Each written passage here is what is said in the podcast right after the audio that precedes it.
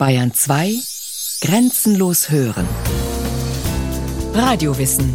Montag bis Freitag kurz nach 9 und Montag bis Donnerstag kurz nach 15 Uhr.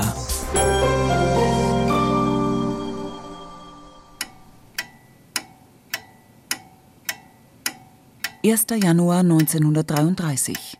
Die Zeit der Weimarer Republik läuft ab. Aber die politische Klasse des Landes ahnt es nicht. An diesem Neujahrstag, einem Sonntag, empfängt Reichspräsident Paul von Hindenburg das Berliner diplomatische Korps und bilanziert die Lage des Deutschen Reiches. Es hat der Einsetzung äußerster Kraft, der Ergreifung ungewöhnlicher Maßnahmen bedurft, um unser staatliches und wirtschaftliches Leben vor gefahrvollen inneren Erschütterungen zu bewahren.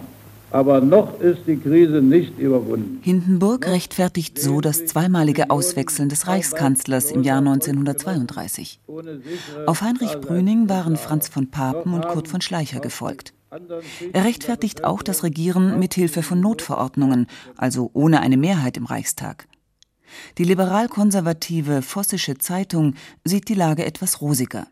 Der Leitartikel auf Seite 1 der Neujahrsausgabe 1933 beruhigt mit der Einschätzung, die Aussichten der Anführer der Nationalsozialisten Adolf Hitler könne Reichskanzler werden, seien schlechter geworden.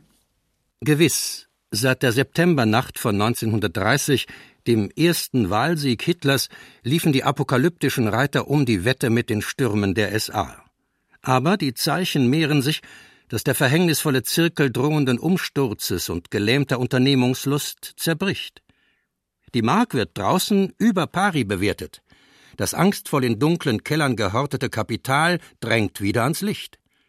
Die Gläubiger machen nicht mehr böse Miene zum Stillhaltespiel. Überall in der Welt setzt man wieder auf Deutschland.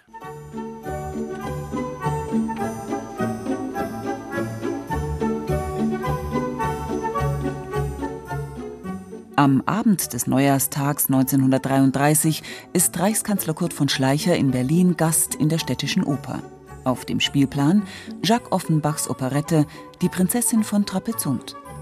Als auf der Bühne die Frage gestellt wird, was machen wir nun, ändert einer der Schauspieler spontan seinen Text und sagt, wir bilden eine neue Regierung und lösen den Reichstag auf.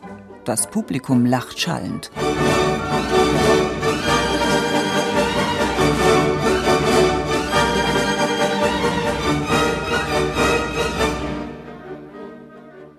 Der historischen Forschung wird seit langem die These vertreten, der Aufstieg des Nationalsozialismus erkläre sich teilweise auch durch die permanente Unterschätzung Hitlers. Für den Historiker Johannes Hürter vom Münchner Institut für Zeitgeschichte ist das nach wie vor ein wichtiger Erklärungsansatz. Hitler ist sehr, sehr lange von den nationalkonservativen Eliten und von den nationalkonservativen Kreisen, auch Wählerschichten, unterschätzt worden. Das kann man ganz, ganz deutlich sagen. Er ist nicht unterschätzt worden von der Sozialdemokratie. Er ist natürlich nicht unterschätzt worden von den Kommunisten. Also von daher muss man das sehr differenzieren. Mittwoch, 4. Januar 1933. Im politischen Berlin interessiert, wann das Plenum des Reichstags einberufen wird. Seit Wochen tagen nur die Ausschüsse des Parlaments. Denn Kanzler Schleicher fürchtet, im Plenum werde sofort ein Misstrauensantrag gegen ihn gestellt, und die Abstimmung werde er verlieren, das aber würde ihn zumindest politisch stark schwächen. An diesem 4. Januar beschließt der Ältestenrat des Parlaments, der Reichstag solle am 24. Januar zusammentreten. Die Vossische Zeitung schreibt dazu in einem Leitartikel, das liege im Interesse der Nationalsozialisten, der stärksten Fraktion. Den Nationalsozialisten wäre es am liebsten gewesen, wenn der Ältestenrat die Weihnachtsferien gleich bis zu den Osterferien ausgedehnt hätte. Gewiss, sie wollen das Kabinett Schleicher stürzen, aber nur nicht gleich, nicht auf der Stelle, wie die Christel von der Post dem Vogelhändler singt. Mit so einer derotierten Truppe, wie die braune Armee Hitlers es jetzt ist, wagt man keinen Wahlkampf. Diese Sätze lenken den Blick auf die Situation der NSDAP zur Jahreswende 1932-33.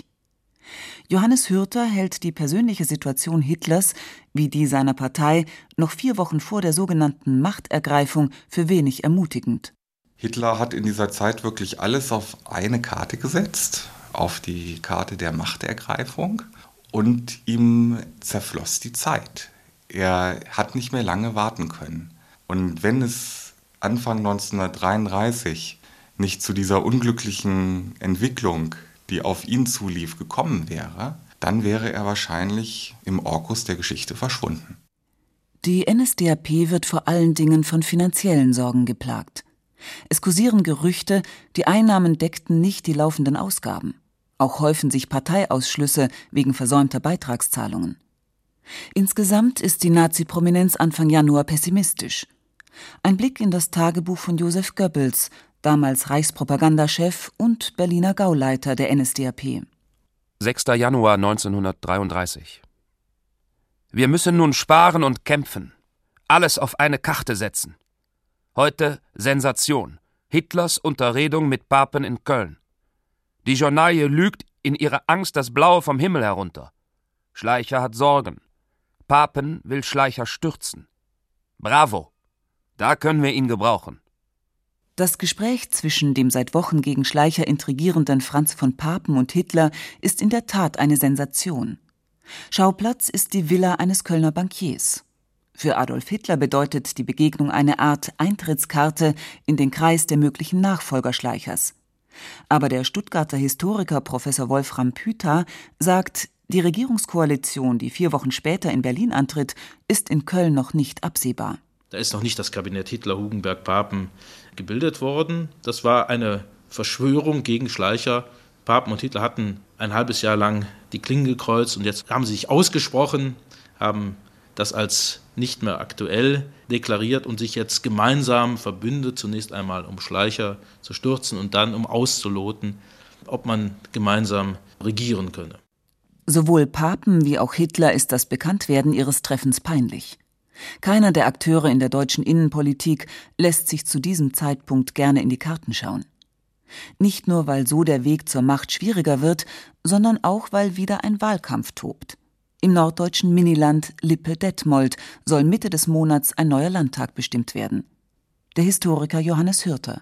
Lippe war natürlich ein Zwergstaat und entsprechend haben die Gegner Hitlers diese Wahl auch völlig unterschätzt. Während Hitler war ein Propagandagenie und hat die öffentliche Wirksamkeit dieses Erfolgs vorausgesehen und so ist es auch eingetreten. Nach der verpatzten Reichstagswahl im November 1932 war das wieder ein Zeichen dafür, dass es der NSDAP gut ging. Sonntag, 15. Januar 1933. Während die Wähler in Lippe-Detmold abstimmen, findet in Berlin eine Veranstaltung der Soldatenvereinigung Kyffhäuserbund statt. Hauptredner ist Reichskanzler Schleicher. Es ist einer der seltenen öffentlichen Auftritte des gelernten Militärs. Schleicher spricht von der Notwendigkeit einer deutschen Aufrüstung, denn in diesem Punkt weiß er die Zuhörer im Berliner Sportpalast hinter sich, anders als bei seinen innenpolitischen Manövern. Unsere Feinde wussten sehr wohl, dass sie Deutschland Mark trafen, als sie es wehrlos und damit zu einem Volk zweiter Klasse machten. Gegen diese Deklassierung und für Wiedergewinnung seiner Gleichberechtigung auf militärischem Gebiet hat deshalb das deutsche Volk zäh und mit heißem Herzen gekämpft. Am Morgen danach werden in Berlin die Wahlergebnisse aus Lippe bekannt. Die NSDAP gewinnt knapp 40 Prozent der Stimmen und wird stärkste Fraktion. Die Sozialdemokraten erhalten 30 Prozent, die Kommunisten 11 Prozent. Um zu regieren, brauchen alle Parteien Koalitionspartner. Trotzdem schreibt Josef Goebbels im Angriff einen Leitartikel mit der Überschrift Signal Lippe. Das Lipper Volk hat die Zeichen der Zeit verstanden. Das deutsche Deutschland wird ihm dafür Dank wissen. Von diesem kleinen Grabenstück aus ist die Offensive gegen das System wieder eröffnet worden. Wesentlich nüchterner, wenngleich mit einem Unterton der Besorgnis, kommentiert die Vossische Zeitung am gleichen Tag Die freudige Erregung, die nach Münchner Meldungen im Hauptquartier des Führers herrscht, ist offenbar echt. Man war anscheinend trotz der Siegesfanfaren, die seit Tagen den Redefeldzug durch das kleine Land und seine armen Dörfer begleiteten, innerlich unsicher. Wer sich für sein letztes Geld ein Los kauft, um sich durch den Hauptgewinn zu sanieren, nimmt es schon als ein gutes Zeichen, wenn er wenigstens mit dem Einsatz herauskommt. Muss sie denn, muss sie denn zum Städtle hinaus, Städtle hinaus, und du, mein Schatz, bleibst hier. Von Krise ist in Berlin, ungeachtet des Nazi-Wahlerfolgs in Lippe, keine Rede. Künstler, auch jüdische wie die Comedian Harmonists, nehmen neue Platten auf. Die Zeitungen gehen zu anderen Themen über. Der Rundfunk sendet normales Programm. Wenn es einen politischen Diskussionsstoff gibt, neben der Schwäche des Kanzlers Schleicher, so ist es der innerparteiliche Streit in der NSDAP. Der gut informierte französische Botschafter in Berlin, Henri François Poncet, wundert sich am gleichen Tag in einem Telegramm an das Außenministerium in Paris über das Verhalten von Reichskanzler Schleicher. Er erweckt den Eindruck, als wolle er abwarten, welche der Strömungen sich durchsetzen wird, bevor er sich der einen oder anderen anschließt. Gegenwärtig kann man nur feststellen, wie schnell der Stern des Generals verblasst und wie leichtfertig die sind, die, ohne zu wissen, wer ihm folgen soll, bereit sind, einen der begabtesten und klügsten Männer in Deutschland zu opfern. Mittwoch, der 25. Januar. Josef Goebbels vertraut seinem Tagebuch die jüngsten Intrigen und Gerüchte an. Hitler, Café. Er erzählt mir den neuesten Stand. Am Sonntag war er mit Papen, Meißner und dem jungen Hindenburg zusammen. Terrain planiert. Der junge Oskar, ein seltenes Abbild von Doofheit. Aber man darf nicht den Mut verlieren. Alle drei scharf gegen Schleicher. Der muss weg. Papen will Vizekanzler werden. Das ist alles. Schleichers Stellung sehr gefährdet. Er scheint noch nichts zu ahnen. Armer Naivling. Bedeutet Terrain planiert, dass an diesem 25. Januar die Würfel fallen für eine Kanzlerschaft Hitlers? Experten für die Ereignisse im Januar 1933 sind sich in einem Punkt einig. Hitler ist für die anderen Akteure des rechten Lagers der Berliner Politik zu diesem Zeitpunkt längst keine Unperson mehr. Johannes Hürter. Hitler ist in der Tat schon 1931 eine Option für die nationalkonservativen Kräfte, allerdings nicht als Reichskanzler, sondern als Regierungsmitglied, als Minister.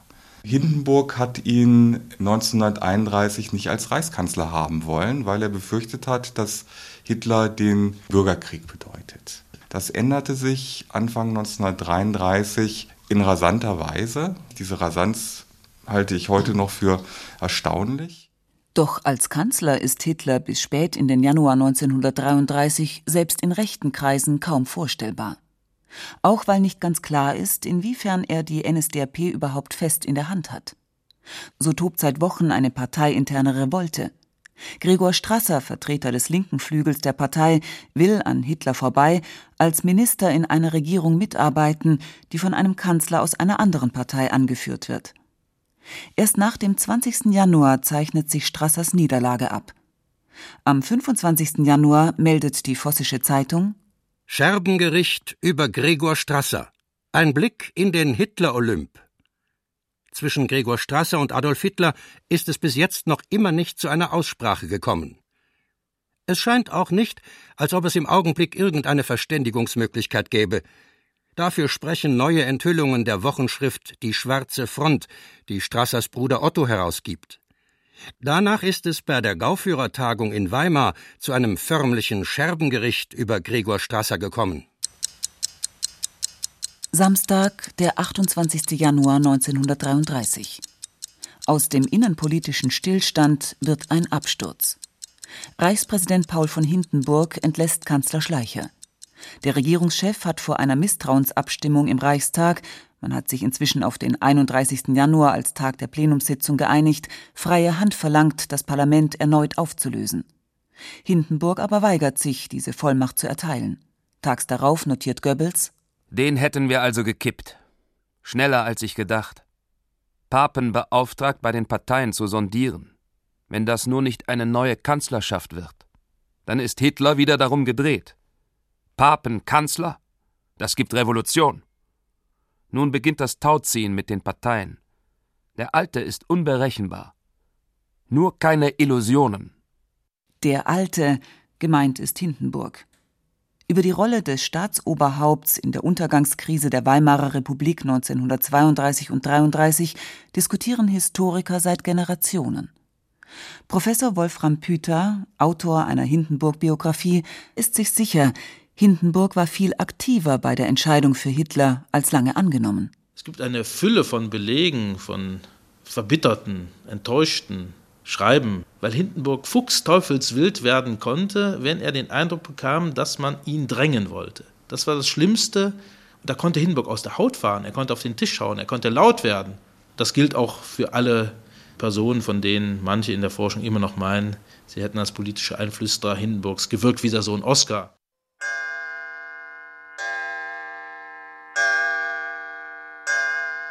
Montag, der 30. Januar 1933.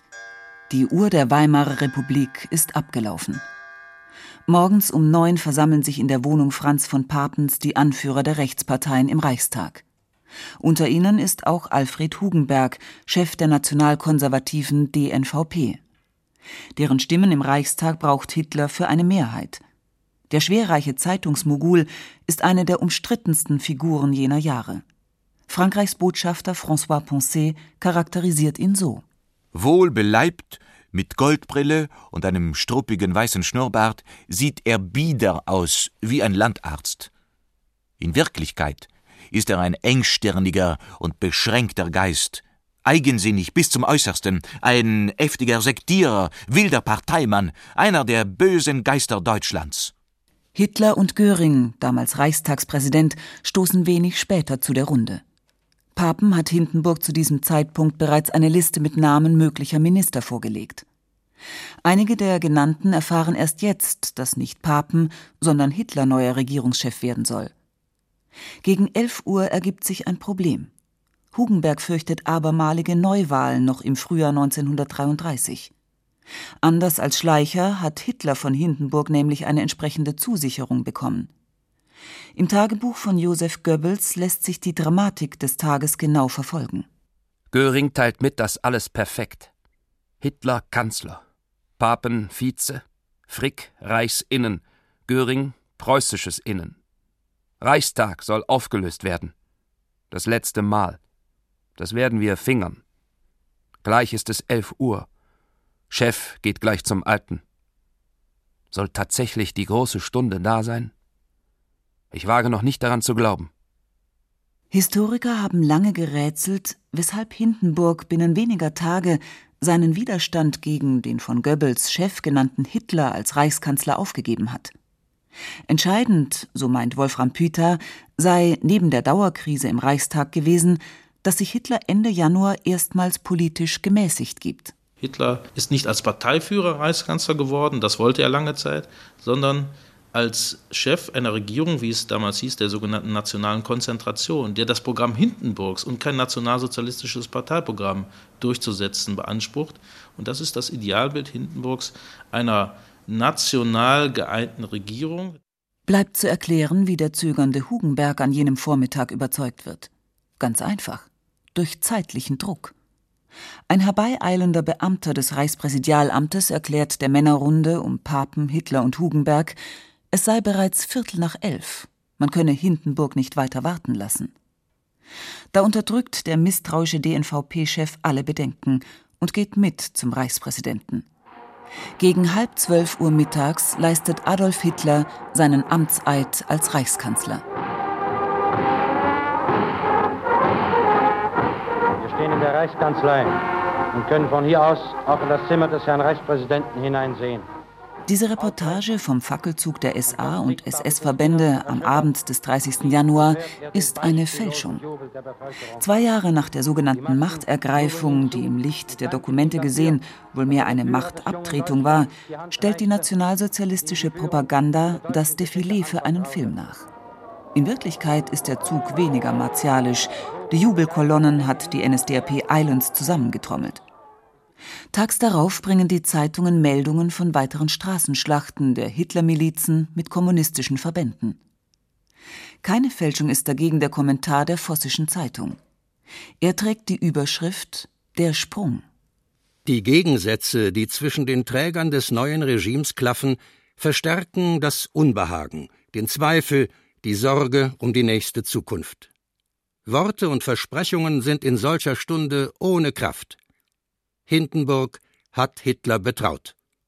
Die Zeichen stehen auf Sturm.